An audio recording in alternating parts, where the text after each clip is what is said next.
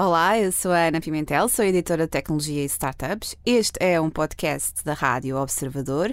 Não se esqueça, pode ouvir também a nossa rádio online e em FM, na Grande Lisboa em 98.7 e no Grande Porto em 98.4.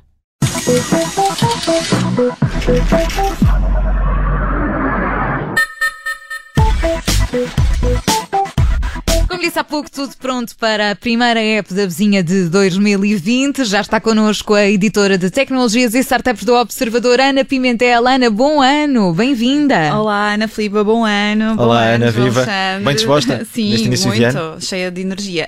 Oh, Ana, tu também és daquelas pessoas que faz uma série de resoluções de, de ano novo e diz que é desta que vou ao ginásio, é desta que vou começar a comer melhor. É, olha, nem por isso. Faço assim uma pequena introspeção, sempre ali no final do ano, mas depois não sou assim muito dada a fazer grandes resoluções. Ah, fico sempre um bocadinho nostálgica, é verdade, nesta, nesta altura. Ahm, mas, mas não, não faço assim grandes eh, resoluções, grandes objetivos. Um ou dois basta-me e depois, se os conseguir cumprir, já é muito bom.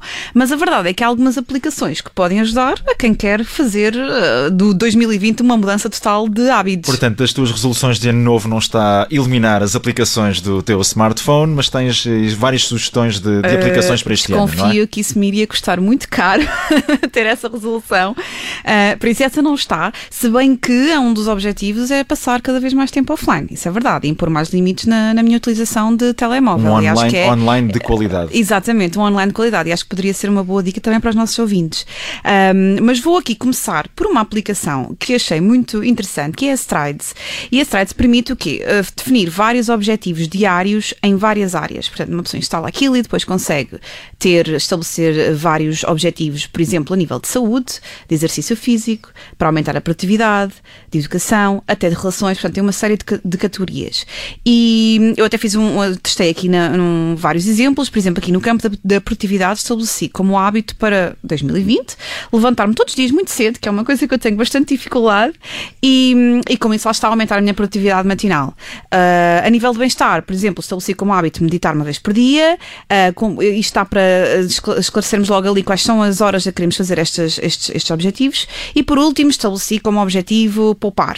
Depois a app vai-me dizendo se estou ou não a cumprir com os meus objetivos. Vai sempre validando se nós estamos a, ahm, a fazer aquilo que de facto queríamos ou não. Esta aplicação já foi citada em vários meios, como o New York Times ou a Forbes, é gratuita. Tem uma versão premium para pormos cada vez mais, mais opções, ah, mas portanto essa aí também é, também é paga. Há uma do género que eu até achei mais intuitiva, que é a Habit List. Nesta, em vez de termos as categorias já pré-definidas, somos nós que as introduzimos. Portanto, é total livre-arbítrio. Se eu quiser sei lá, por comprar flor- flores todos os fins de semana, insiro essa, essa, hum, essa opção e depois a app vai-me lembrando, hum, com lembretes também, como é que eu, uh, que eu tenho aquele hábito programado e, portanto, aqui a ideia é novos comportamentos têm, levam, portanto, novos hábitos diários e a incentivar esta mudança diária e lá está, por estas, este tipo de resoluções, não é? Poupar mais, ou comer melhor, ou ser mais produtivo e pode fazer assim. Então, mas voltando aqui ao início, àquilo que eu dizia, as pessoas querem ir ao ginásio, mudar a alimentação, É o mais famoso. Fazer dieta, sim. Sim, é a resolução mais famosa, não é? É desta que vou ao ginásio, depois uma pessoa inscreve-se no ginásio, E depois dois pronto. meses no ginásio e depois o resto do ano não vai. Sim, há várias aplicações para isto.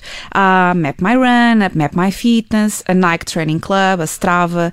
Ah, vão aqui só focar mais em duas. Por exemplo, na Nike Training Club, ah, dá para escolher de entre uma grande variedade de treinos em categorias como força, resistência, mobilidade, mobilidade desculpa, e yoga. Escolhido aqui o treino, a app vai desenhando os planos de acordo com os objetivos de cada pessoa e ajustando também as suas sugestões, tendo em conta o histórico de treino daquele utilizador em específico. É uma app que é da Nike, mas é gratuita e para lá está, para quem quiser ter mais opções e melhorar o seu treino, pode pagar depois uma versão premium. Depois também há a Strava, que é para quem gosta de caminhadas, correr, nadar, andar de bicicleta. Aqui também se pode usar a app para acompanhar e monitorizar os treinos e diferentes atividades que, nos propomos. E depois podemos analisar as estatísticas, os indicadores, os percursos que estamos a fazer, etc. Portanto, a app aqui funciona também como um guia para corridas e caminhadas e permite que os utilizadores se liguem a amigos, companheiros de treinos, outros profissionais, aqui também funcionando um bocadinho como comunidade, vá, ou como rede social. Portanto, é uma boa forma de, acompanhado, conseguir fazer, fazer disto um hábito, se não for diário, semanal ou pelo menos mensal. Estavas assim a falar queremos de diário, tens, tens também uma sugestão, tem que ver com, com algo que é uma espécie de diário digital. É verdade, sim. Para quem não quiser andar com agendas ou diários na, na, na mala, na carteira, consigo, há aqui uma, uma app que eu também achei muito interessante que é a Journey. Ela é gratuita, está disponível em iOS e Android. E, bom, aqui nós podemos ir anotando todos os dias vários acontecimentos da nossa vida, pensamentos que tenhamos, juntar-lhe fotos, vídeos, ativar lembretes, para não nos esquecermos do que temos de fazer. Aqui é assim uma vertente um bocadinho mais, mais motivacional. Aliás, a app assume-se mesmo e apresenta-se como uma espécie de treinador da felicidade ou como diário de gratidão, mas aqui o objetivo é que ao longo do ano tenhamos sempre assim muito presentes aquilo que vamos fazendo, aquilo que queremos fazer, o que nos falta fazer e, e ser um registro, não é? Para também ter, conseguirmos chegar ali a meio do ano ou mais ao final do ano com aquela lista de coisas que conseguimos, que não conseguimos fazer e que, e que bom, depois já, já será um Ir bom modo para 2020. Check, E- check, check.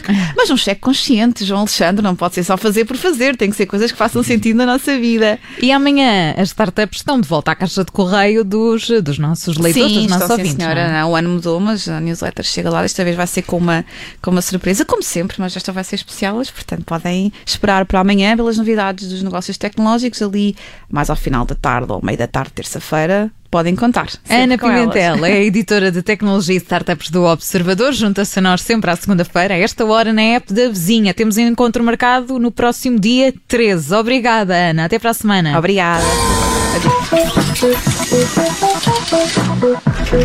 Adeus.